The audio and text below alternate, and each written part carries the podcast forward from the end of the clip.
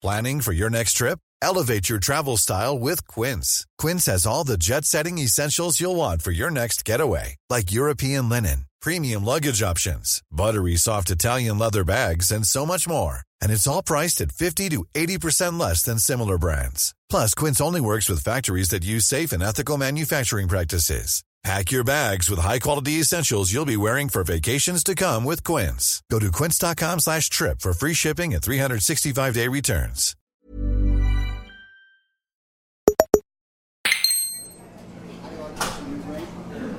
Pues Alex, yo hoy no me voy a pedir café porque esta semana he tenido ahí un poco de lío con el estómago, ¿sabes? Sí, sí, algo me contaste. Sí, de hecho, el miércoles me hice una gastroscopia. Tengo que reconocer que estaba un poco cagado, porque al final que te metan un palo por la garganta, pues yo qué sé, no, no es, no es plato de buen gusto para nadie. Pero he de decir que se lo recomiendo a todo el mundo, porque yo fui, tío, me, me pusieron una vía en la mano, me quedé frito. La sensación fue como si de repente mi sangre se cristalizara, ¿sabes? Como si me recorriera, como si una ola recorriera mi cuerpo así como de cristal, pero no, no como si se me clavaran cristales en la piel, sino como si se, fue, se convirtiera como en, en así una cosa como nieve. Y de repente me quedé dormido, me desperté y dije, joder, ya me he despertado, a ver, tengo que avisarles, no vayan a hacerme la gastroscopia y, y esté yo aquí despierto. Y me dijeron, no, no, si es que ya hemos terminado. No, no me enteré. Y, y tuve, y, tuve como una siesta, tío, que le dije, joder, voy a, voy a venir aquí todas las tardes porque hasta soñé, soñé. O sea, mientras que me estaban haciendo de todo, metiéndome un palo por la garganta, yo tuve un sueño súper agradable. Así que, Alex. Estaba pensando que igual a uno de los creativos de una de las obras que vamos a hablar después le hicieron una gastros- gastroscopia y de ahí vino eh, la idea para lo que hizo. Pues, Pero bueno, no voy a extrañaría, No me extrañaría, sí, sí, porque un poco de eso hay, sobre todo en algunas entregas de la saga de la que vamos a hablar. Así que nada, yo creo que ya si quieres dar a grabar cuando quieras y empezamos. Vale, pues empezamos.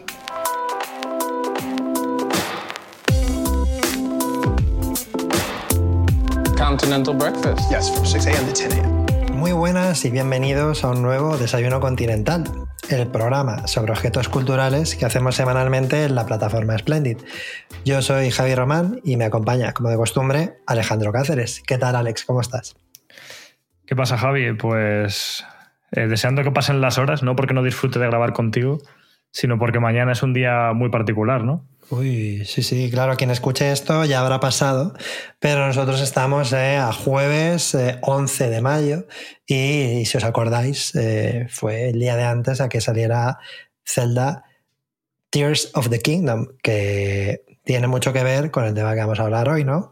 Sí, sí, o sea, está muy bien enlazado. Al final, ya digo, nos van a banear por tanto videojuego, pero oye, cuando pasa algo así, de estas dimensiones, de esta magnitud, no podemos ignorarlo. Este lanzamiento al final va a marcar eh, la agenda de, de- mucha gente e incluso ha salido en Telecinco. Entonces, si ha salido en Telecinco, podemos hablar. Ahí está, ahí está. Y tiene que ver lo que hablaron en Telecinco con lo que vamos a hablar hoy, porque nosotros la carta que jugamos para, aún no siendo el programa de videojuegos de, de Splendid, que eso es la clave, el cual os recomendamos, em, la carta que jugamos es que hoy vamos a hablar de arte. Igual que en el programa anterior no hablamos de Kojima, sino de un libro, el libro que escrito Álvaro Bonet sobre Kojima. Hoy vamos a hablar sobre las influencias artísticas que ha habido y hay a lo largo de toda la saga de Legend of Zelda, que creo que es un tema muy interesante que da mucho de sí. ¿no? Sí. Y de paso, si después de escuchar este maravilloso programa os quedáis con ganas de más, pues tenéis el especial que han hecho en la clave sobre Tears of the Kingdom, que ojo, eh, que, que estoy convencido de que va a ser fantástico. Yo lo siento mucho Albert y Borja, pero yo me mantengo en mi cueva porque no quiero saber nada hasta que lo juegue por mí mismo. Pero tenéis un programa sin spoilers que seguro que es muy interesante. Ahí está, de hecho, el propio Borja, que acabo de hablar con él, todavía no ha jugado el juego. Así que entiendo que estaría ahí como sufriendo hablando con, con Albert. Eh, le- creo que la estructura es algo así como que le hace preguntas, ¿no? Y Albert va Sí. contestando sin spoilers. Así que Eso es. Eh, quien quiera meterse ahí está, está bien. Eh, ahora, hablaremos, ahora hablaremos de Zelda y hablaremos un poco también del tema de las notas que acaban de salir, que todas han sido, la mayoría han sido como notas perfectas. Eh, pero antes vamos a hablar un poco de nuestra actualidad, de qué hemos hecho esta semana, un poco para ir entrando en calor. Quiero comentarte que he visto la noticia de que un- otra película, no, pero otra, otra película es Zelda de momento, no es una película, eh, pero otra cosa relacionada con Nintendo, que es Super Mario Bros., la película de la que hemos hablado aquí largo y tendido, ya es la sexta película de animación más taquillera de la historia, que no es moco de pavo, así que no les ha salido mal. Pese a que a los críticos no les ha gustado mucho, pues no les ha salido mal la jugada a nivel comercial. Yo te quería preguntar, Alex, si tú te imaginas o sabes cuáles son las otras cinco películas que están por delante en, en taquilla. Pues no lo sé a ciencia cierta, pero me gusta, porque así puedo inventármelas y luego, pues depende de cuántas acierte, luego me voy a echar la primitiva y a lo mejor me llevo algo a casa. Pero, joder, es que es verdad que ahora lo dices, como es la sexta, y en realidad hablamos de películas de toda la historia. Y a nivel mundial, ¿eh? no solo en Japón, como hablábamos el otro día de Ghibli y tal, no, no, esto es a nivel mundial. Claro. Entonces, eh, no sé por qué por un lado, significa mucho que sea la sexta porque, joder, acaba de salir y es a nivel mundial. Y a la vez, como que ya daba por hecho que tenía que estar la primera. En plan, si me hubiera dicho la primera, yo, pues claro, ¿cómo no va, ¿cuál va a estar por encima, sabes? Entonces, no sé ahora mismo, o sea, que pff, películas de animación súper ultra taquilleras, pues yo que sé, alguna de Toy Story, rollo Toy Story 3 o algo así. No está ninguna Toy Story en esta lista. No jodas. Ninguna. Eh, que, el viaje de Chihiro también me parece como que es demasiado de nicho para estar ahí, ¿no? Ninguna de Ghibli. Joder. De hecho, te diría, y te digo. Eh, la patrulla canina. Yo qué sé. ninguna japonesa, ninguna película japonesa está en esta lista. O sea, la patrulla canina. Uh, pues no, pero vaya, a la altura de calidad sí que está. Te voy a decir, por ejemplo, los, la que los está... Minions, tiene que haber alguna de los Minions. Sí, esa es vale. la que está justo encima, la, la, quinta por ahora, que la va a adelantar ya, porque en la lista esta que tengo, Super Mario Bros. la película tiene 1.159.287.654 dólares. es muy exacto. Bingo. Claro, y, esta, y los Minions tienen solo como 100.000 dólares más de taquilla. O sea que ya, ya a estas alturas ya la habrá superado. Por encima claro. solo hay, por lo que yo veo, una película de Pixar y es ni más ni menos que está justo encima de los Minions y es Los. Increíbles No, 2. No los Increíbles 2. Sí, o sea, que debe ser, yo no la he visto, pero debe ser como de las peores películas de Pixar, obviamente. Después yo la de vi, Lightyear, no, sí. ni me acuerdo de ella y creo que para mejor. Sí, pero es que encima de, de, Los Increíbles está Frozen, que bueno, yo no soy tan fan como mucha gente que es muy fan, ¿eh? ¿vale? No la he visto. Y eh, bueno, a ver, yo qué sé, no está mal, pero bueno, tampoco está muy bien. Pero encima de Frozen está una que seguro que es mejor que Frozen, que es Frozen 2. Bueno. y esa está en el número 2. Too fast, too Frozen. Efectivamente. Y eh, la primera de todas, que es acojonante. O sea, yo me he quedado de, de, de, a cuadros. La película más taquillera de animación de la historia es El Rey León Remake de 2019. No el Rey León, la original. O sea, la de Billions. ¿Billions? Me suena que era algo así, que habían puesto a Billions de León o algo así. No jodas. Hostia, Sí, pues, sí. pues, eh, sí, sí, esa es la película más taquillera de la historia con eh, son cifras O sea, la banda sonora es de Billions o de Ah, bueno. Beyoncé, depende Ah, de a quién le preguntes. Sí, sí, sí. Sí. O sea, O en sea, la- en la- que- y en me suena que igual era un personaje, vamos, que es la que hace de. Puede ser de Nala o algo De así. Nala, ¿no? Sí, me Puede suena. ser. A mí el Rey León original me gustó mucho en su momento. Claro, yo era muy dramática para verla de pequeño, pero aún así me flipó.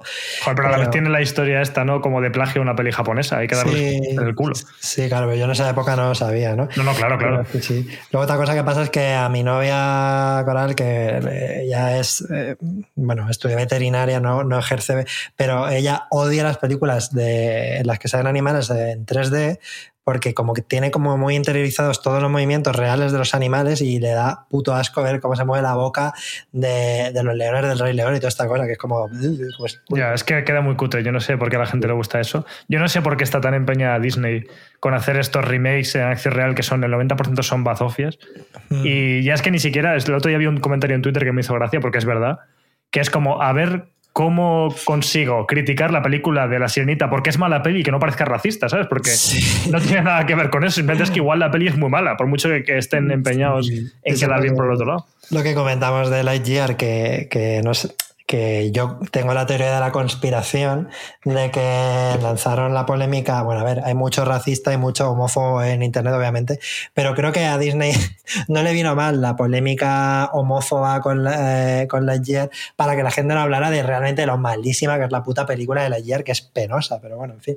Y en este sentido, pues, pues igual pasa un poco con, con la sirenita. Eh, y hablando de teorías de la conspiración, por cierto, Alex, eh, viniendo para acá, eh, he mirado al cielo, ¿vale? Y tengo que comentarte una cosa que va a sonar un poco a teoría de conspiración, pero no lo es, ¿vale? O sea, ¿a la sensación de que últimamente el cielo está petadísimo de lo que los conspiranoicos llaman chemtrails o chemtrails? O sea, quiero decir, esto para quien no lo sepa, pues son las, le llaman chemtrails los, los conspiranoicos porque son las estelas estas que dejan algunos aviones, que supuestamente eso es como vapor de agua, ¿no? Y dejan una raya en el cielo. Y era bonito cuando veías una al día, una cada dos días, ay, mira, un, avión, tal igual. Pero ahora, tío, el cielo está petadísimo. Y yo no te estaría comentando esto si no fuera porque estoy hablando con más gente de otros puntos del país, en plan Andalucía, tal igual, que les pasa igual, que está todo petado. Y ya el otro día estaba viendo, estaba, estaba en el gimnasio y estaba la tele puesta la 1 y estaban desmintiendo el tema de estos de los chemtrails en plan ha habido no sé cuántas denuncias de gente que está quejándose de los chemtrails pero esto es toda una conspiranoia y eso ya me preocupó porque cuando en la tele lo desmienten es que ya a lo mejor es que es verdad no sé qué opinas tú sobre este tema Pues tienes razón, o sea, yo no sé, mm, como que no me le he dado mucha importancia, pero ahora que lo comentas sí que me suena haber visto últimamente alguno de más. Eh, yo de todos modos que ya vivo en un ambiente nocivo porque vivo en el centro de Madrid, entonces yo todo lo que me como de normal cuando salgo a la calle, creo que es oficial el dato de que vivir en el centro de Madrid es peor que ser fumador. Y si ya encima eres fumador, pues ya te cagas, ¿no? Y si encima te echan chemtrails, pues ya... Claro, además es que en Madrid a mí me pasa también, ¿eh? cuando, cuando vivía en Madrid o cuando voy a Madrid, no se ve tanto el cielo, porque los edificios son mucho más altos. Entonces tú cuando vives en una... Yo, por ejemplo, ahora mismo, o sea, desde mi casa, cualquier punto de mi casa, me asomo a la ventana, veo completamente el cielo. Y es que, en serio, es acojonante. O sea, yo antes, como te digo, veía uno al día, eh, estoy hablando hace dos años, como mucho.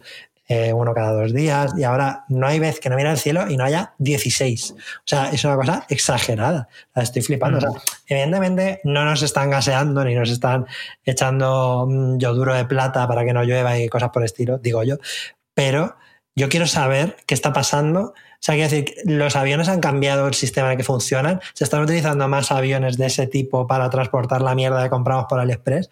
¿O cómo es el tema? Porque hay tanta, tanta movida de esta, no sé, no sé. O sea, estoy sospechoso, no sé. Lo descubriremos.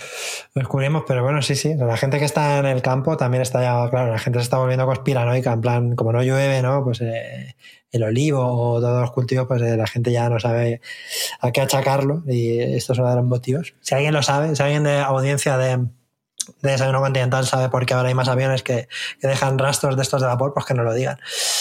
Y nada, Que pues, igual tiene que ver, o sea, no quiero tampoco darle mucho más vueltas a esto porque tenemos que, que hablar de cosas mm, más relevantes, ¿no? Pero Sí. que justo es que estaba pensando que, que igual el cambio climático eh, hace que la temperatura y el ambiente y demás sea diferente y puede que eso influya en cómo de cuántos registros, o sea, no sé cómo decirlo. cómo se ve, que, que se vea más, ¿no? Que la cambie- Sí, que, a lo mejor para que se dé un, un chemtrail de estos, Mm. tiene que haber como unas condiciones climáticas e igual el cambio climático hace que sea más favorable una condición en la que se produzca. No lo sé, estoy hablando por hablar. Mm. Pero bueno, en fin. Puede ser, a saber, yo creo que simplemente ahí a lo mejor puede que haya más aviones o que sea más barato utilizar esos aviones para transportar toda la mierda que perdimos por internet, no lo sé. En cualquier caso, detrás del chemtrail, aunque sea vapor de agua, lo que sí que hay es contaminación, con lo cual estamos jodidos igualmente. Eso seguro.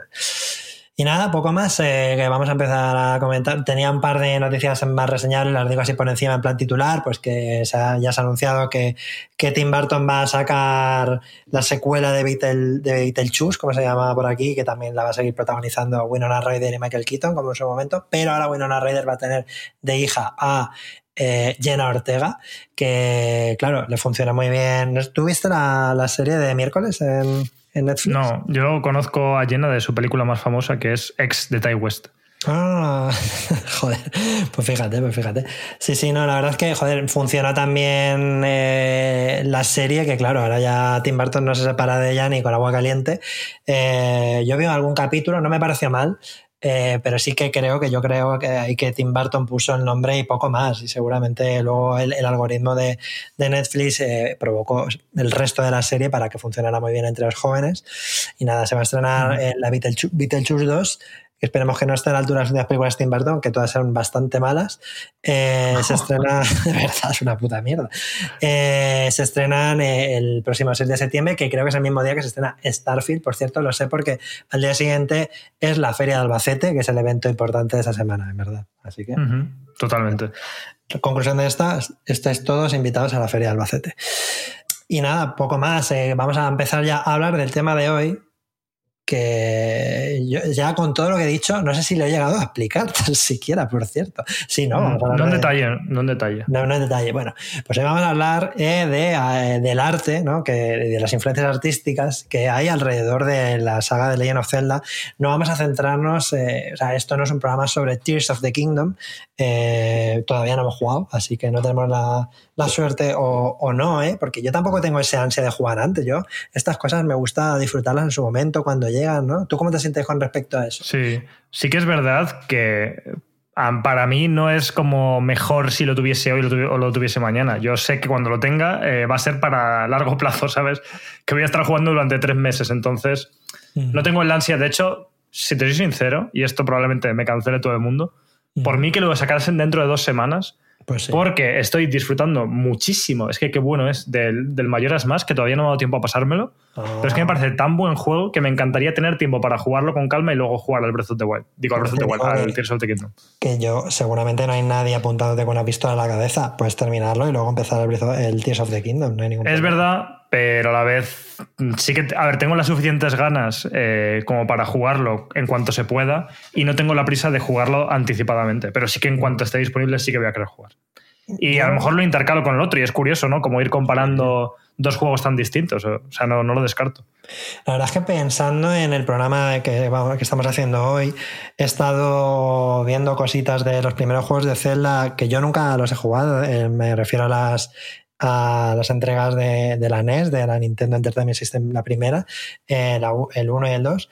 Y joder, yo he pensado, me molaría muchísimo jugarme estos juegos antes de jugar Tears of the Kingdom, más que nada porque eh, sí que es verdad que, que, con Breath of the Wild en cierto modo se recuperó el espíritu de la primera entrega, porque la primera entrega era bastante mundo abierto, eh, bastante libre y eh, luego ya los juegos de Zelda se empezaron a hacer un poquito más lineales hasta cierto punto, ¿vale? Y tener esa referencia, además que son juegos que seguramente te los pasas en dos horas, aunque deben ser un poco difíciles, pero bueno, en dos, tres horas te los pasas seguro.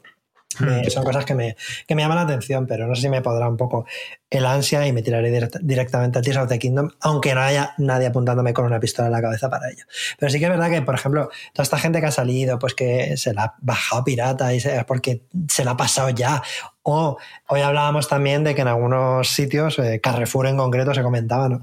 que se estaba vendiendo antes no siento la necesidad, ¿no? Puedo esperar un día y, dos y lo que haga falta, incluso como dices tú, si saliera dentro de una semana, no me importaría. Así que, pero bueno, lo que sí que ha salido hoy, y lo comentamos así brevemente antes de empezar, son las notas. Y hemos de decir que todas o casi todas están siendo notas perfectas. Eh, también una lista de, medios que le han dado dieces, ¿no? Tengo aquí brevemente comento pues, por ejemplo, a ver, a ver si lo, miro en un momentito que lo tengo aquí. Eh, IGN le da un 10, eh, GameSpot un 10, Destructoid un 10, Nintendo Life un 10, eh, Game Informer un 9,8, VGC un 5 de 5, que podría ser un 10. Luego ha habido un poco de polemiquita, eh, como con todo, porque Eurogamer UK, la, la web de Eurogamer de, Inglaterra, no la, no, la, no la española, que, en la que participan pues, todos nuestros compañeros, como por ejemplo Enrique Alonso, que está en el podcast En Crisis. Uy, en Crisis, perdón. Eh, ¿Cómo se llama el podcast de Enrique Alonso? Recién cansados. Recién cansados lo ha analizado para Eurogamer España y le ha dado el sello, vamos, la puntuación máxima que le dan, que es eh, imprescindible. Y, bueno, pues que está teniendo unas notas muy buenas, pero que en Eurogamer UK le han dado, ahora tiene el sistema de estrellas hasta 5 estrellas y le han dado 4, o sea, no le han dado un 5 porque no, consideraban que fuera un juego de 10, pero claro, no le pueden dar un 9, O sea, un, un 9 que sería el equivalente a 4 estrellas y media, ¿no? O sea, tienen que ser o 4 estrellas o 5. Entonces le han dado 4 estrellas, lo cual es equivalente en Metacritic, Metacritic a un 8. Y entonces hay gente como diciendo, madre mía, estáis jodiéndole ya al Metacritic al Tears of the Kingdom. ¿Sabes? Y, uh, el Tears sí, el- Entonces, en fin, pues... eh, A la gente es que de verdad que también le importan demasiado lo, lo de las notas. ¿eh? ¿Cuántos juegos de 7, de 7 y pico no son mejores, eh, o al menos para mí me han gustado más que algunos? Bueno, y pasa con el cine igual, ¿eh? con Film Affinity Mm. y DM, IDMDB, ¿cómo se dice? IMDB. IMDB, Internet Movie Database. Eso. IMDB, eh, Rotten Tomatoes y la leche, que es que al final, como te fíes de eso, Mm. Vamos. Totalmente, totalmente.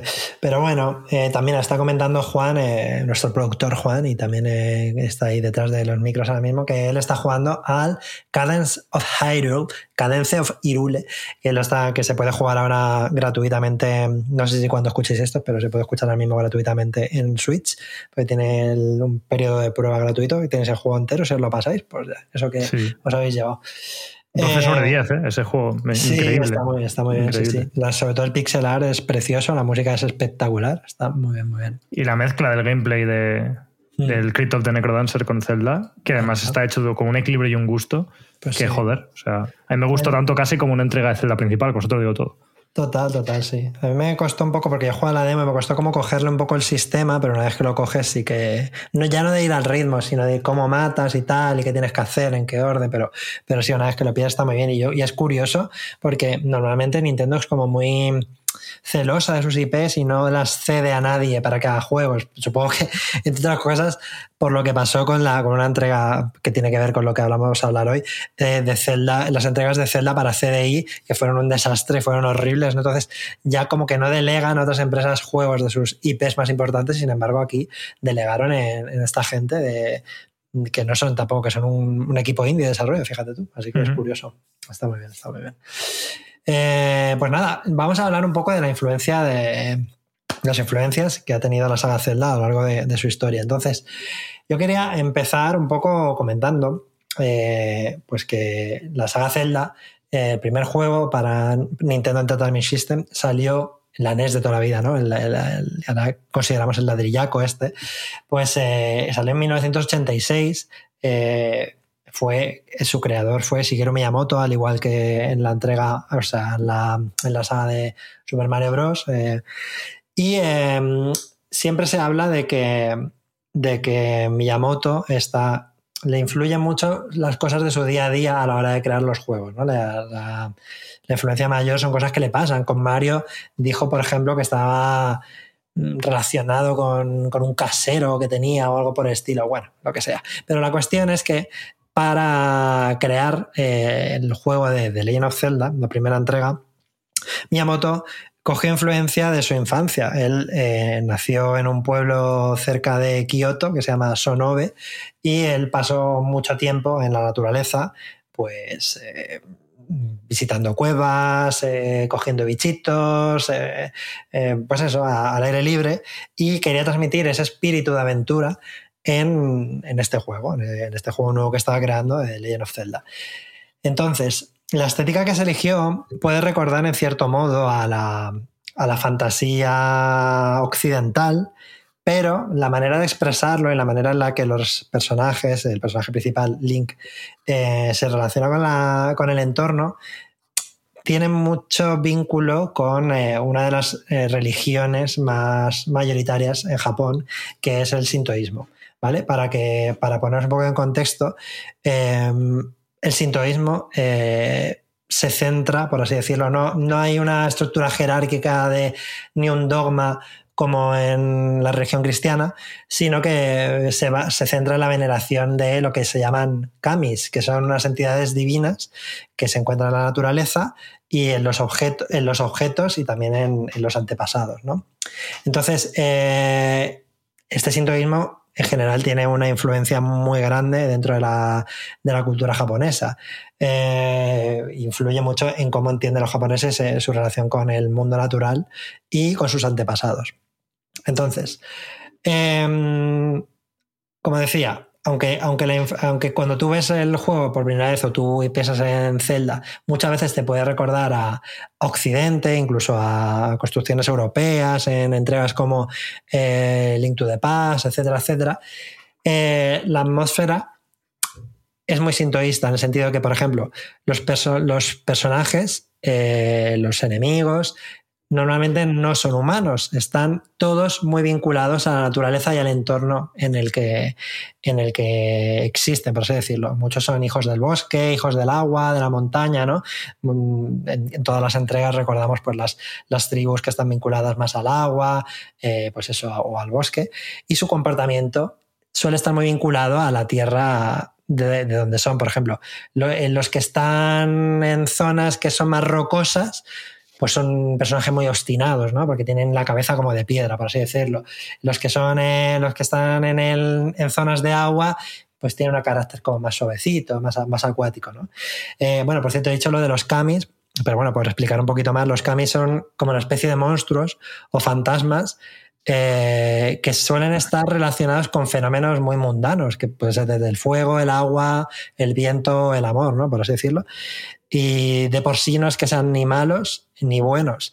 Se suele dividir más en sucios o en limpios. Si habéis visto, por ejemplo, el viaje de Chihiro, pues ahí en el, en el balneario, por así decirlo, en el que trabaja Chihiro, es un balneario para kamis. Ahí eh, se bañan, o sea, van a, van a descansar los kamis y algunos son sucios, van llenos de fango y van allí a, limpiar su, a limpiarse, por así decirlo. De hecho, porque un kami puede cambiar. Por ejemplo, un río puede tener un kami, pero ese río si se contamina puede pasar de ser un kami limpio a un kami sucio. Y todo esto pues se ve muy muy claramente a lo largo de las entregas de Zelda y su relación con la, con la naturaleza. Estoy hablando un montón. No sé si quieres hablar tú algo, Alex, antes de que termine ya de. No, no, no, estoy escuchando con mucha atención. Yo creo que casi sigue comentando y termina lo que tengas que decir, porque en realidad muchas de las cosas que estás diciendo no se reproducen del mismo modo en las obras que voy a poner yo de ejemplo, pero tiene mucho que ver. Entonces está muy bien. Sí, sí, totalmente. Lo que quería, lo que ya lo único, lo último que quería decir para, poner un ejemplo más, es que, eh, por ejemplo, la, la, trifuerza, el símbolo de los tres, de los tres triangulitos, ¿no? Que identifica la saga de Zelda desde el principio. Y que, por cierto, creo que Juan, nuestro productor, tiene. lleva tatuado en, algún sitio de su cuerpo. Digo en algún sitio de su cuerpo, no sé dónde, pero bueno por ahí andará.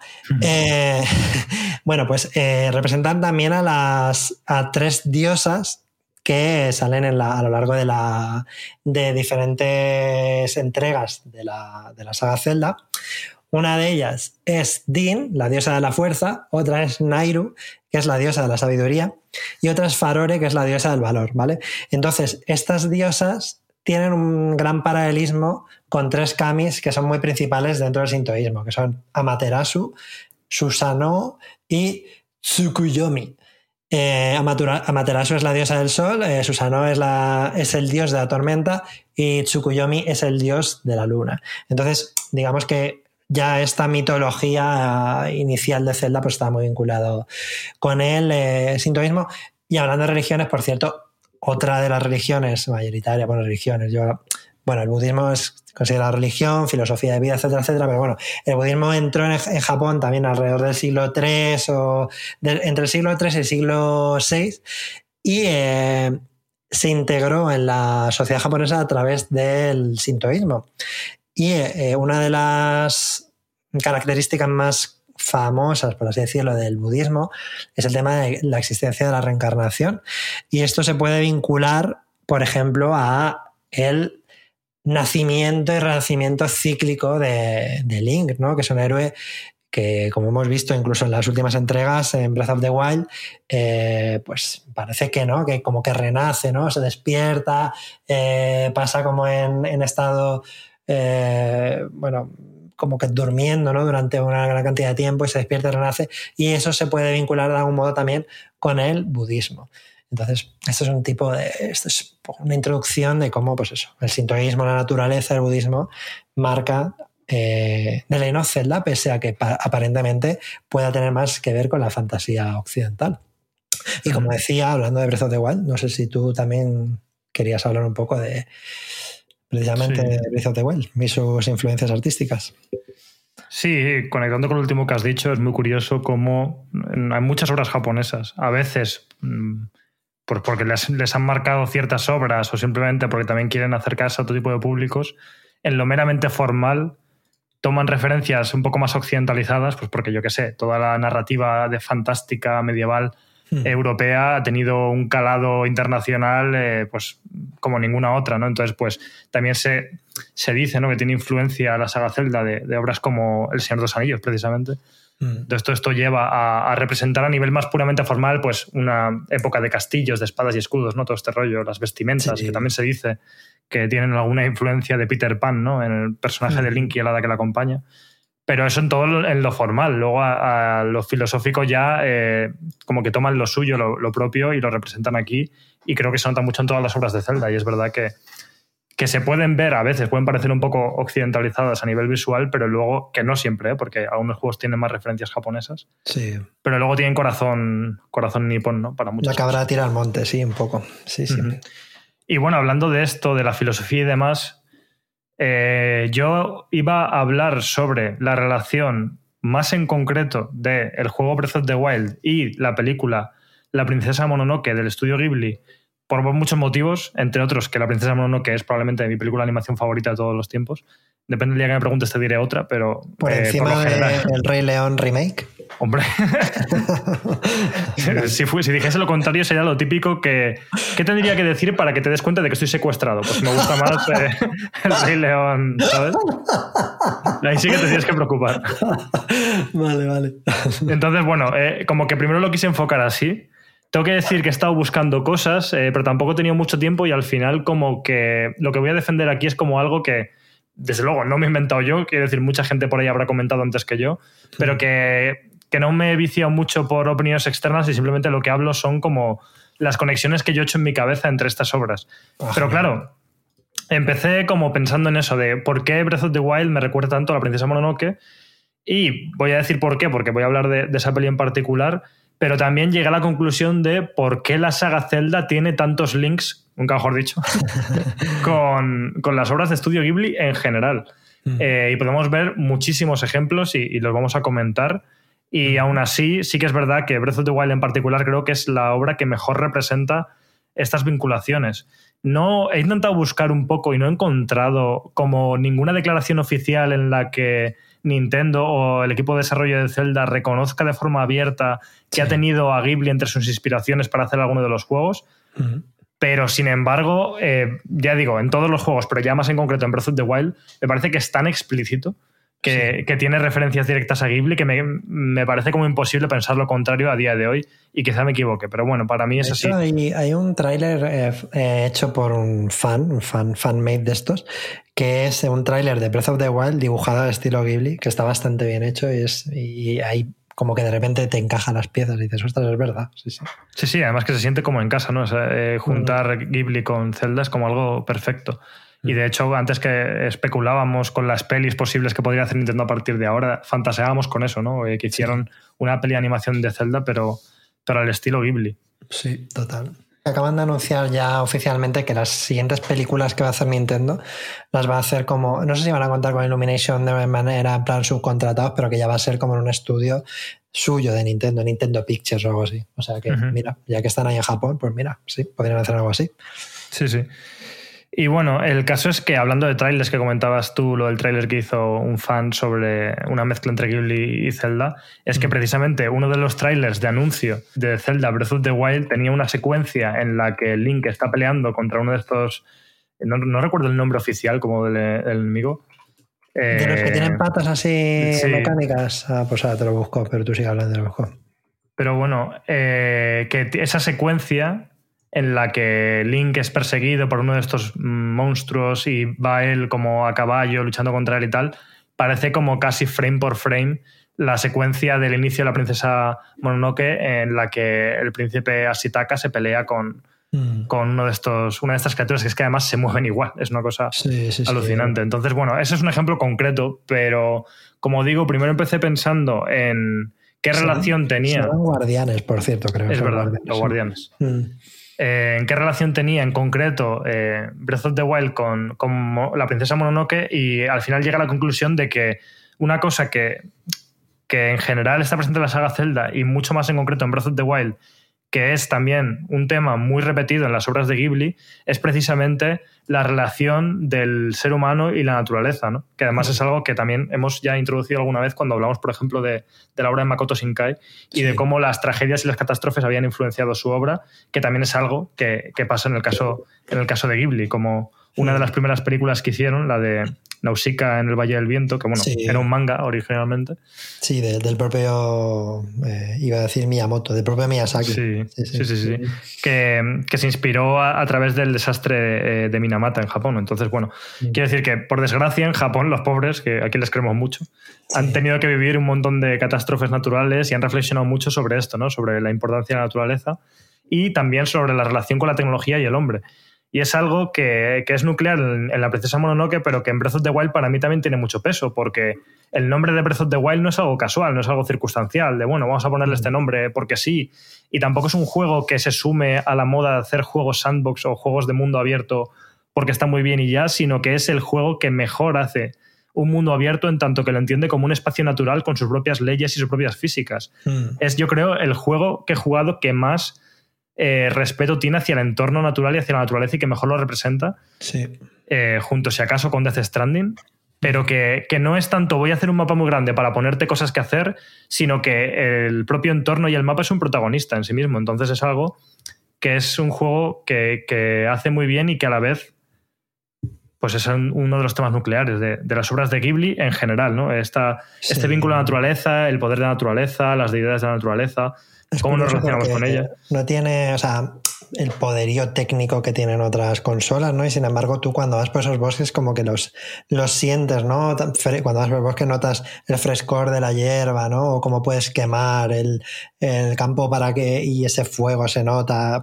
También por, lo, por esas físicas, ¿no? Que, puedes hacer, puedes emplear el propio fuego para impulsarte con la parabela, tal. Sí, sí, es tremendo. Sí, sí, o sea, todo lo que hay en el mundo de Breath of the Wild es una simulación de un mundo real. Por eso es mucho más interesante que muchos sandbox que simplemente son como mucho terreno. Hasta el punto, pues como lo que comentas, o que si llevas una armadura de metal te puede caer un rayo cuando hay tormenta y un montón de cosas. Eh, entonces, bueno, esa vinculación con el mundo natural creo que es algo que también es común en la obra de Ghibli y ya aún más en concreto sobre el tema de la catástrofe, eh, del posapocalipsis y demás. En el caso, por ejemplo, de Nausicaa, eh, también es una peli que se desarrolla tras un evento catastrófico que ha sido generado eh, por culpa, bueno, al- o al menos es una metáfora ¿no? de la contaminación o del ser humano, ¿no? Sí. de lo que se puede llegar a generar por culpa de la obra humana. Los en la princesa. Sí, por los chemtrails, en realidad. En la princesa Mononoke también vemos esta dualidad entre. Porque ni siquiera suele ser un rollo muy maniqueísta, es una cosa que me encanta de. en realidad es muy de la filosofía japonesa en general, pero en particular de, de las obras de, de Ghibli, de que no se suele tratar los temas en cuanto a esto es lo bueno, esto es lo malo, que es algo en lo que, por ejemplo, para mí falla muchísimo Disney y por eso me parece mucho menos interesante Mm, sino que son obras que hablan mucho más de los grises, ¿no? Y de cómo hay un conflicto entre el progreso, el avance eh, tecnológico Mm. y eh, el, pues el abandonar ciertas tradiciones o, o el ir en contra de la naturaleza o contaminarla o descuidarla. mm. Y en el caso de Breath of the Wild, no es algo que se explique tan explícitamente, pero al final los juegos de, de Zelda son como muy simbólicos. Y me parece que es una de las cosas más interesantes que tienen, ¿no? De que Link no es un personaje con personalidad, valga la redundancia, sino que es un lienzo en blanco en el que el jugador pues, plasma sus, sus emociones. Y a la vez creo que pasa con todos los elementos simbólicos del juego, que Ganon en realidad, más allá de ser un señor con cara de cerdo o con lo que sea que le toque, porque se van cambiando, ahora por, por lo visto está muy bueno. ¿eh? En, en Sí. el último Zelda todo el mundo está súper horny con él. Sí, está muy de moda, ¿no? Meter ahí un personaje ahí un poco maduro, pero que esté ahí un poco Está bueno. de buen ver. Sí, Sí, sí. sí, un poco daddy o algo así. Sí, sí, sí, total. Pero eso, que, que Ganon también es un símbolo de, de- de algo malo, de algo conflictivo que, que está en todos nosotros. No tiene por qué ser literalmente el malo muy malo que hace cosas porque es malo, sino que es un símbolo de algo. Y, y precisamente en Breath of the Wild es más abstracto que nunca. Es como que la maldad de Ganon se, se representa a través de una especie de espectro y, de, y contamina a los seres de, de la Tierra, como pasa en la princesa Mononoke, Sí. a través de, pues eso, de, de su presencia, ¿no? Hmm. Y, y el caso es ese, que para mí, aunque no es algo evidente en el juego, todo lo que en Breath of the Wild es como negativo o lo- los enemigos, los autómatas y demás son como una tecnología Hmm. que fue, fue creada para servir al ser humano y que sin embargo como que al final se volvió en nuestra contra. Sí, Y, sí. y es algo que también podemos ver en, en las obras de Ghibli, como el conflicto entre el progreso, porque en la princesa Mononoke todos los personajes, eh, que es lo que más me interesa, como por ejemplo Lady Boss y demás, son personajes que no son ni buenos ni malos, simplemente en- enfocan el mundo de otra manera y tienen otros intereses y todo lo que hagas al final eh, pues puede tener consecuencias negativas y por eso su visión no siempre es la más adecuada. Pero, pero tienen este conflicto, ¿no? De, oye, queremos el progreso porque es lo mejor para vivir mejor y sin embargo significa dar la espalda a la naturaleza y eso tiene unas consecuencias. Y el mundo de Zelda creo que también como el de Breath of the Wild en concreto representa esto y me parece muy interesante. Sí, sí, totalmente. Sí, estaba acordándome de que eh, los robots, el robot este que está en el Museo Ghibli, que creo que es de la puta, pero creo que sale también en alguna otra película. Sí. Perdón por lo de la el puta. robot de la puta. Del castillo, el castillo en el cielo. que Oficialmente se llama La puta, el castillo en el cielo, pero en España. La, pues, la puta, un castillo en el cielo. No, pero eh, de hecho aquí no sé si sabes que es la primera vez que se estrenó. Bueno, lo que yo no sé si llegó a salir en cine, supongo que no, saldría en VHS o algo así. Le llamaron La Puntu. Porque, claro, luego ya sí que ya lo dejaron como la puta y, claro, hubo muchos memes. Pero el, el robot este, eh, para hacer los sonidos del movimiento del robot, cogían jarrones, y, o sea, jarrones de, de barro, hacían. ¿Sabes? Ese rollo tan orgánico, ¿no? Eh, sí, como sí, conectado. sí, sí. Es algo tecnológico, pero al mismo tiempo muy conectado a la tierra y a la naturaleza. ¿no? O sea, Sí, sí. De hecho, me viene genial que hayas puesto ese ejemplo porque también hay muchas conexiones entre Breath of the Wild y el Castillo en el Cielo, que, que es como que ya digo, lo fácil es mirar hacia la princesa Mononoke, pero el Castillo en el Cielo también va de una civilización que existió pero que mm, desapareció, está este Castillo en el Cielo que es como mítico y hay un personaje que quiere mm, recuperar ese poder para utilizarlo para el mal. Y esa misma tecnología no es que fuese ni buena ni mala, de hecho creó una civilización súper próspera en su momento, sí. pero utilizada con un mal objetivo puede generar, eh, pues eso, una guerra y, y una catástrofe eh, gigante, ¿no? Y es un poco algo que también está en Breath of the Wild. Y bueno, ya yendo a ejemplos más concretos y a, a- a detalles, eh, el ataque que utilizan los eh, guardianes de Breath of the Wild es literalmente uno de los ataques que utiliza este robot de, del castillo en el cielo, que lanza como un rayo que genera explosiones. O sea, lo- los ejemplos concretos los hay a patadas como si estuviésemos hablando de las inspiraciones que tiene el otro Miyazaki eh, Sí. de From Software con la obra de Berserk, ¿no? que, que hay un montón de símbolos que son exactamente los mismos. En el nuevo, en Tears of the Kingdom, la putrefacción que tiene Link en, la, en el brazo es exactamente la misma que la del príncipe Asitaka en la princesa Mononoke. Sí. La máscara de la princesa Mononoke se parece, salvando las distancias, a la máscara de Majora's Mask. Mm, En, en uno de los montes de Breath of the Wild puedes encontrar un ciervo con cara de persona que es igual que el guardián del bosque, la princesa Mononoke. Y así puedes estar horas poniendo ejemplos porque creo que ya digo que en Breath of the Wild puedes ir a lomos de ciervos como es en el caso de princesa Mononoke. mm. Es un... O sea, se ven las conexiones y me parecería que mucha casualidad tiene que ser para que esta inspiración no sea directa. Vamos. Por un lado puede ser que también maman de las mismas influencias, es posible, pero sí que es verdad que yo creo que cuando, tiene, cuando tienes una influencia que es tan cercana a ti, tanto en geográficamente, ¿no? porque es Japón y como a nivel relevancia ante tu país y todo eso, eh, cuesta asumirlo, ¿no? Porque el propio Makoto Shinkai también al principio sí que decía, ay, sí, eh, Ghibli me influye, pero luego decía, que no me comparéis ya con Ghibli, ¿sabes? Porque es como que, que te, parece que te estás quitando valor, pero sí, está clarísimo que las influencias están ahí y no, y no son casuales. Sí, no, y tienes razón, porque de hecho esto es algo que pasa con, con Hollow Knight y Dark Souls, Mm, que es un, un juego al que le dicen, no, es que eh, Hollow Knight es un Souls-like, porque es igual que Dark Souls. Y en realidad es como, no, es que los dos nos inspiramos en Castlevania Symphony of the Night, ¿no? Entre otros ejemplos. Entonces, Sí. puede pasar algo muy similar. Al final es cultura japonesa, tiene Sí. una forma de mirar al mundo, pero ya digo que hay como ejemplos tan concretos en este caso que yo sí que, al menos en mi cabeza, sí que la, la conexión y la referencia es directa, pero oye, que también puede ser que no. Para mí, incluso uno de los más obvios son el, uso del color azul y el verde, ¿no? O sea, el color, el, el, azul y el verde de Ghibli es como icónico, ¿no? Tiene que, a lo mejor lo tienen hasta registrado, es por como los cielos y los, y los prados, ¿no? De Ghibli. Y el de Breath of the Wild se, se parece bastante, sobre todo si tienes la Nintendo Switch OLED. Sí, sí, ahí se ven mejor. y ahora voy a comentar una de las cosas que a mí me resultaron más curiosas respecto a las influencias de, de la saga Zelda y es el vínculo que tienen con la serie Twin Peaks. Por muy loco que parezca, la saga de Legend of Zelda, como algunos sabréis, aunque y puede que otras personas no, tiene un vínculo con la serie creada por David Lynch y Mark Frost. Esto lo tenía que haber dicho al principio, porque es un buen gancho, ¿no? es que no sabemos, no, sabemos vendernos. Si hubiera puesto al principio del programa, quédate y sabrás la relación, ¿no? Ah, pero bueno, en fin, vamos a ello. La cuestión es que eh, Link's Awakening es un juego que salió en 1993 para Game Boy, aunque tenéis un remake para Switch de hace de 2019, creo, no sé, de hace un par de años, que es una obra maestra también, es buenísimo, totalmente recomendable, ¿no? Creo que tú opinas lo mismo, Alex. Sí, sí, vamos, increíble, increíble. Maravilla total. Eh, la cuestión es que 1993, eh, pues eh, digamos que en los años anteriores en Japón Twin Peaks fue una auténtica fiebre. Para que os hagáis una idea, lanzo algunos datos eh, como curiosidad. Eh, desde, o sea, Twin Peaks se estrenó en Japón en marzo de 1991, ¿vale? Y para un año y medio, un año, año y medio después, la serie ya, ya en Estados Unidos había salido las dos temporadas, pues se habían emitido las dos temporadas de Twin Peaks en Japón siete veces. Incluso había eh, maratones de 28 horas seguidas emitiendo todos los capítulos y seguramente pues más de uno se la, se la tragaba ¿no? y se acababa saliendo loco.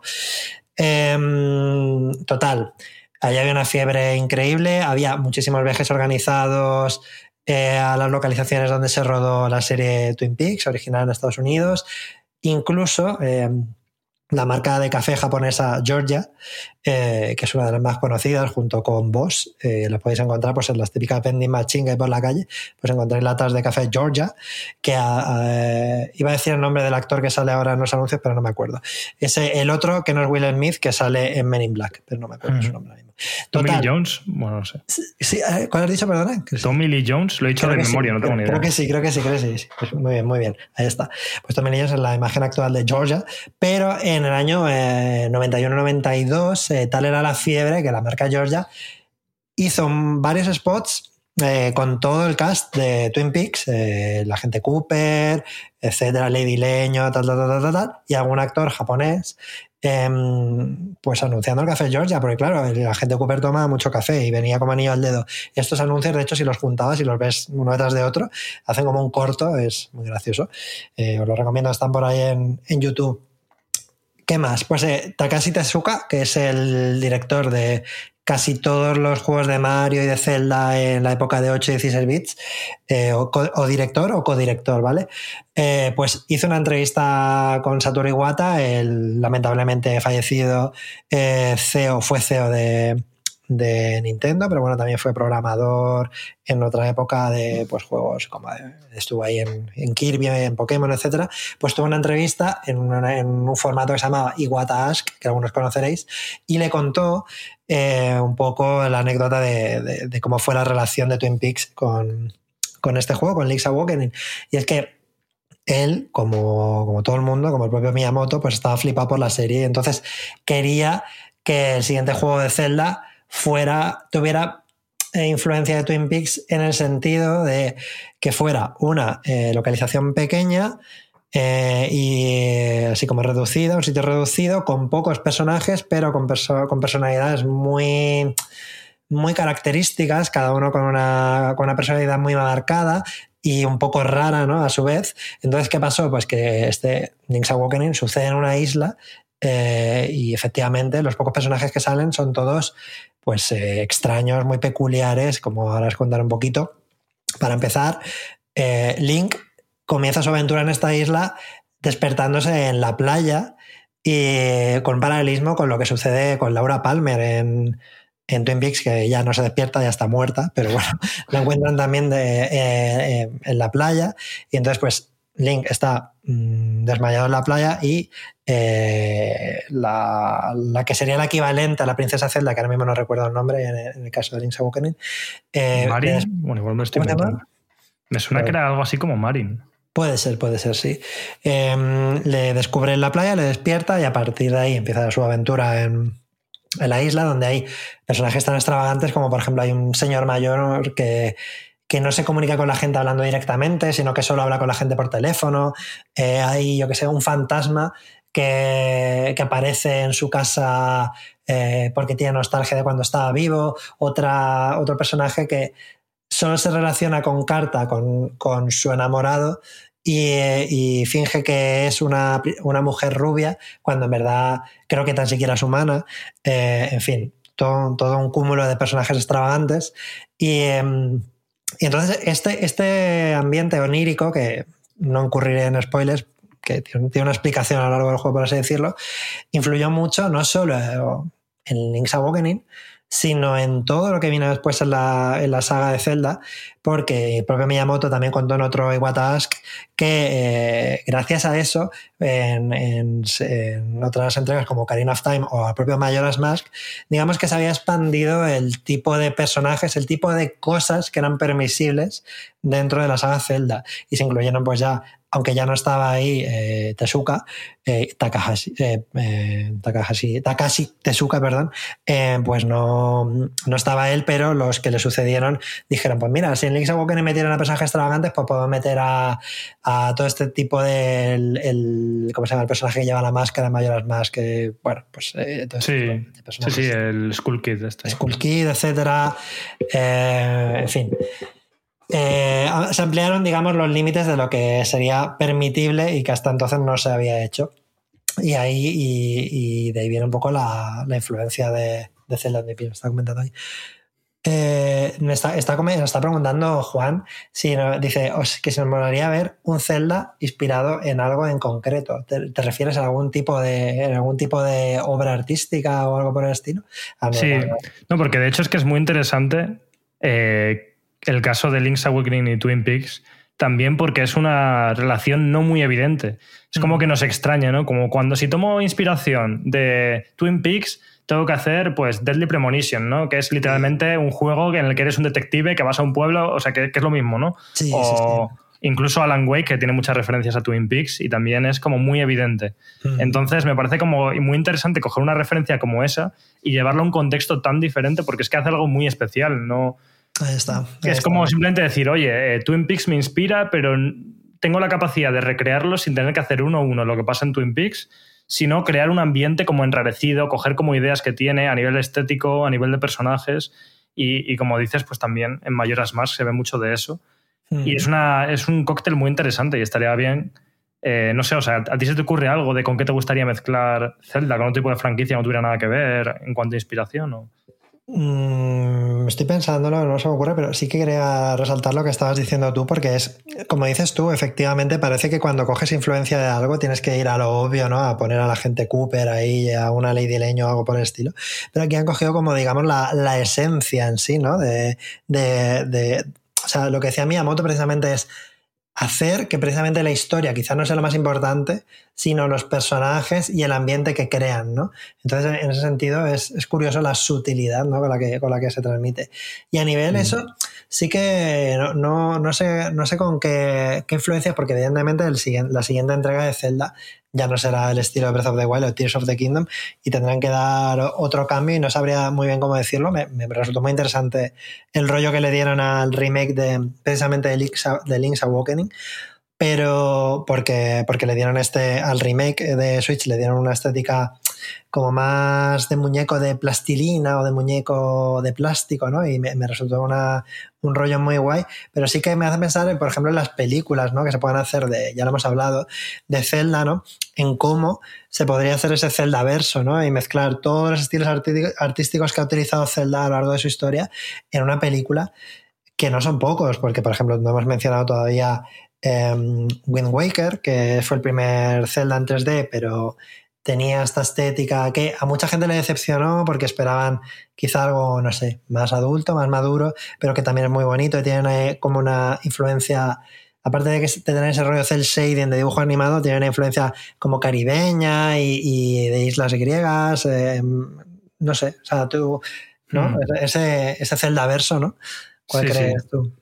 Bueno, es verdad, perdón, el, primero 3D fue Ocarina of Time de Nintendo 64, perdón, es cierto. sí, fue como el primero de la generación de GameCube y sí que es verdad que viniendo de Ocarina of Time en Mayoras más que habían sido un poco oscurillos, era, es curioso porque tenía un estilo muy particular y muy interesante los Zelda por mezclar una estética a veces pudiera parecer que infantil, con de repente elementos súper chungos y súper turbios, como la luna del Mayoras Más, que a día de hoy sigue siendo una locura eh, eh, la cara que tiene, ¿no? Es súper interesante y súper creepy. Sí, sí, sí. Pero en el caso de Wind Waker. Quizá venga un poco de aquí, ¿no? De la época de Link's Awakening, el hecho de empezar a meter cosas realmente oscuras, ¿no? De, como que se abrió la veda, ¿no? De, meter cosas turbias en, los Zelda. Sí, sí. No, y en el caso de la Luna, algo tiene que haberle influido precisamente en la película Viaja a la Luna del año 1902. Está guay. ¿Has visto esa peli del 1902? Yo sí la he pues visto, muy bien, por eh, sí, sí, vamos, que está en YouTube, vamos, que se puede ver y dura como 10 minutos o algo así. Pero bueno, eh, sí, Sí, sí, eso fue como lo de Link's Awakening, como que abrió un poco la veda y, ya mm. el mayor más tiene esa personalidad. Ya veremos si en Tears of, the Kingdom, Tears of the Kingdom volvemos a encontrar cositas así mm. que, que estaría muy bien. Sí. Y quiero comentar que otras influencias artísticas muy obvias, pues fue, por ejemplo, eh, la entrega de Wii de Skyward Sword, que yo recuerdo como la, entrega en la que me tuve que comprar un mando con que tiene el, el sensor, el, como un sensor más, más evolucionado del Wiimote, ¿no? El Wiimote Mode Plus, sí. sí, sí. Eh, para, que, para que el movimiento de la espada, ¿no? Tienes que hacer como el baile del pañuelo para... para... era un poco raro por eso, pero bueno. La cuestión es que la, la influencia ahí fue como muy obvia del arte impresionista, en el sentido de que, de que tener un el estilo visual era muy de ese rollo, con pinceladas sueltas y rápidas, digamos, como del tipo impresionista para crear sensación de movimiento y vida en el juego y un poco rollo como acuarela, ¿no? Hay ese, ese, rollo artístico, ¿no? Y ahí ya estaba efectivamente Aonuma, el, el productor actual de la, de la saga, que creo que le insufló una gran nueva vida y novedad, ¿no? En, cada nueva entrega que iba, que iba haciendo. Me parece que es uno de los grandes culpables, ¿no? De, de, esta, de esta variedad y esta novedad que tiene en cada una de sus entregas. Sí, de hecho, creo que es muy interesante como esos giros estéticos que tiene la saga Zelda porque le permite explorar cosas diferentes y por eso me gustaría que el nuevo fuese también como un giro, una vez más. Mm. Sí que de la etapa de, Ocarina of Time y Mayoras más pasaron al cel shading de Wind Waker, que de hecho si me preguntas a mí tiene incluso influencias no sé, como de las vanguardias, ¿no? Un poco rollo, las expresiones y las caras son como un poco picasianas de alguna manera. Entonces me parece como, como muy guay, muy único, más allá de lo evidente. Eh, pero eso, luego volvieron a dar el giro hacia Twilight Princess, que es como el Zelda más oscuro porque se les había criticado por ser niños y ahora tenían que ser como adolescentes. No sé, es verdad que mm, Breath of the Wild y Tears of the Kingdom es como un equilibrio casi perfecto en ese sentido. Hmm. Como que no, tiene, no tira mucho ni al cartoon extremo de Wind Waker, ni tampoco al oscuro exagerado de, de, Twilight Princess, pero hmm. igual, bueno, es que no sé, pensando en esto y en la pregunta de Juan, digo, si bien los Zelda 3D y el Z Targeting y el sistema de combate y el sistema de juego fueron una inspiración directa para los juegos de la franquicia Dark Souls, ¿Cómo sería ahora de repente si Zelda tomase otra vez el relevo, hiciera un juego un poquito más oscuro y mirase a, lo que ha avanzado en ese sentido eh, los juegos de Front Software y los Dark Souls y demás? No sé, a lo mejor podría ser interesante. Sería otra vez un giro hacia esa oscuridad que, a veces han pivotado sobre ella y que ahora mismo no, es como nuclear en la estética de Zelda. Podría estar guay, no sé, por ver algo diferente. Sí, supongo que. A ver, Nintendo aparentemente nunca va a ir nunca va a volver a ir eh, a la vanguardia tecnológica, como si fue, por ejemplo, la época de Nintendo 64, GameCube, que eran consolas punteras tecnológicamente con respecto a su competencia.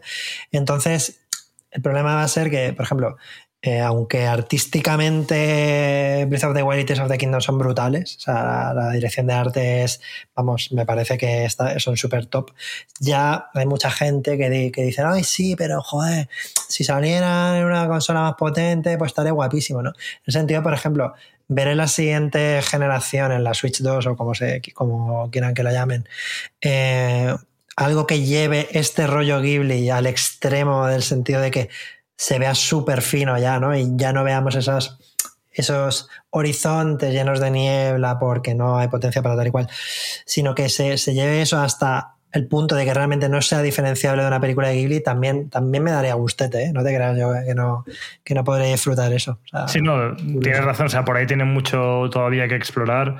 Hay Mm. muchos estilos dentro del rollo cartoon que pueden ser muy diferentes. Podrían mirar hacia cierta pintura tradicional japonesa, imagínate, entonces hacer algo un Sí, poco distinto. ukiyo-e o cosas por el estilo, darle un rollo como la como Okami, ¿no? Como la como el, Sí, sí, sí, sí, Okami. Sí, sí. Y eso que ya tienen cositas así. ¿eh? De hecho, en Wind Waker había un poquito de, de esto, Mm. en, en algunos trazos, en con lo que pasaba con algunos ataques, el humo, ¿no? El humo de Wind Waker es como muy de ese Mm. tipo de estilo artístico. Es cierto. Yo creo que Pero- también puede ser interesante el tema oscuro que dices tú. A mí, yo soy una persona que no, no soy muy oscuro, así que es verdad que a mí me gusta más lo luminoso y soy un poco, no sé, eh, kawaii en ese sentido. Me gusta, me, gusta más cuando, incluso, a ver, me gusta que haya cosas oscuras en Zelda porque sé que el grueso va a ser luminoso, por ejemplo, en Breath of the Wild o en Tears of the Kingdom, que haya cosas oscuras, porque sé que el 60 o el 75% del tiempo va a ser cosas luminosas y entonces esa parte oscura la puedo disfrutar. Pero, por ejemplo, a mí en su momento, eh, ya el, el Twilight Princess me costó un poquito, ¿eh? O sea, porque era como... No Es era un juego emo, ¿sabes? Es que es Sí. otro, es que es, de- es de- exagerado. O sea, es Sí. pasarte tres pueblos. Sí, que te conviertas en un lobo casi muy poco tiempo antes de empezar. tal. Me gusta, por ejemplo, el rollo oscuro que tiene Majora's Mask, que tiene un rollo oscuro, pero es al mismo tiempo es colorido. Tiene este rollo también un poco influido de, de las culturas. No, no voy a decirlo, no voy a decir un nombre porque igual me tiro un triple la lío. Pero bueno, sí que tiene un poco de influencia de culturas, un poco de América del Sur, eh, cultura de El Día de los Muertos, incluso un poquito, sí que he leído por ahí. Este rollo que es oscuro, pero colorido al final, mm, eso sí me gusta, me gusta mucho. Sí. Pero, pero el rollo emo que dices tú, sí que a mí personalmente me cuesta más. Sé que hay gente que le encanta, pero a mí no tanto. No, y que el tiempo ha demostrado que el que ha envejecido bien es el Wind Waker, os guste o no. O sea, quiero decirte, Sí. Wind Waker a día de hoy sigue siendo súper vigente y precioso.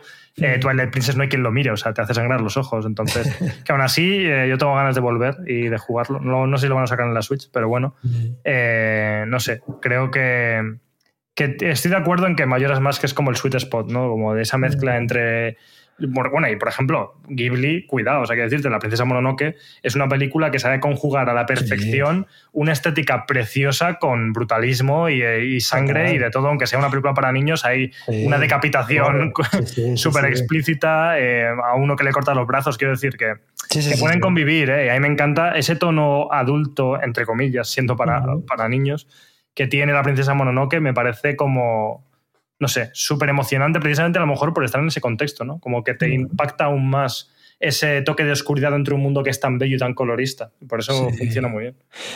Sí, sí, sí, sí.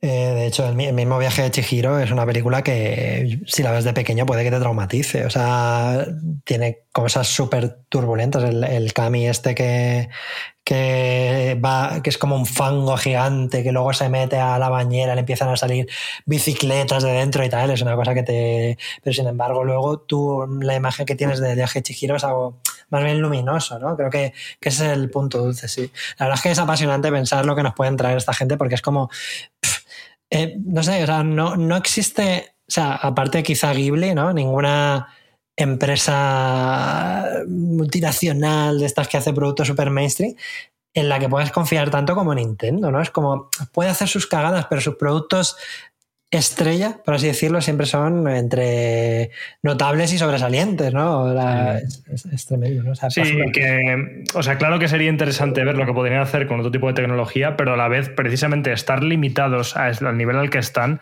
hace que Mm. saquen lo mejor de sí mismos y que siempre innoven en la limitación y que aprovechen sus limitaciones para dar un paso más y joder.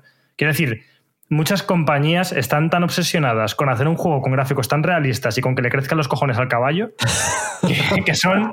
que no, es que es verdad. o sea, Fuera de contexto le crezcan los cojones al caballo. No vamos a explicarlo, no vamos a explicar de Vale, vale. viene eso. Venga, cada uno que ya que saque Pues eso, hay empresas que están obsesionadas con esas cosas por algún motivo y precisamente por eso, por poner como tantos recursos a eso, a tener los mejores graficazos, las mejores animaciones, no piensan tanto en términos de, la pureza del videojuego, de la interacción, de innovar con las mecánicas. Y de hecho, Tears of the Kingdom en, particular creo que va a ser el ejemplo más explícito de eso. de decir, tener una limitación gigante, partir de una base de un juego ya existente, un juego que encima es hiper ultra exitoso.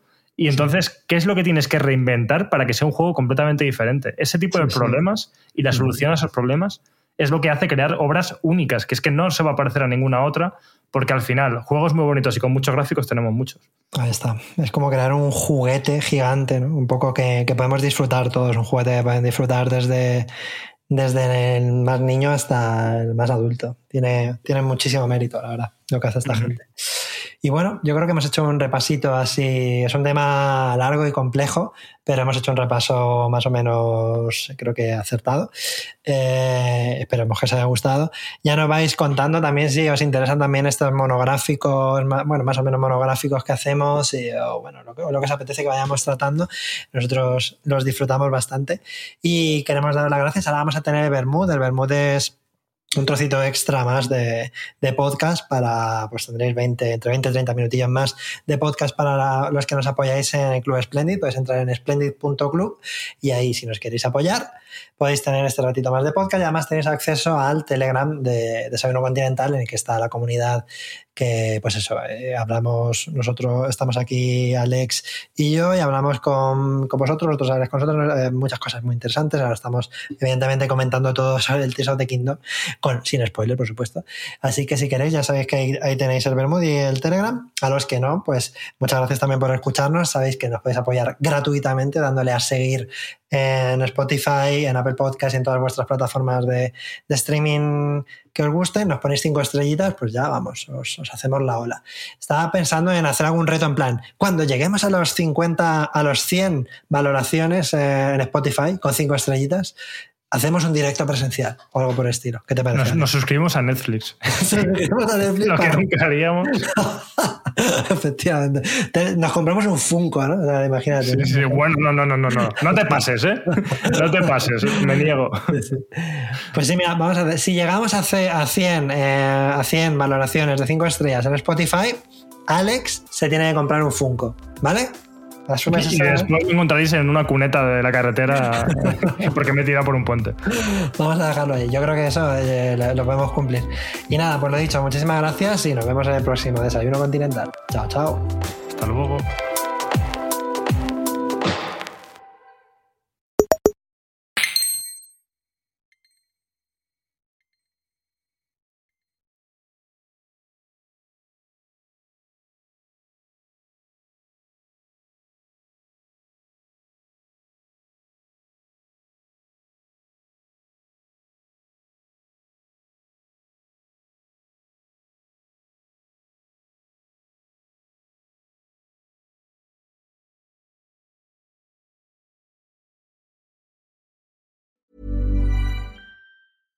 Hiring for your small business? If you're not looking for professionals on LinkedIn, you're looking in the wrong place. That's like looking for your car keys in a fish tank. LinkedIn helps you hire professionals you can't find anywhere else, even those who aren't actively searching for a new job but might be open to the perfect role. In a given month, over 70% of LinkedIn users don't even visit other leading job sites. So start looking in the right place. With LinkedIn, you can hire professionals like a professional. Post your free job on linkedin.com slash people today.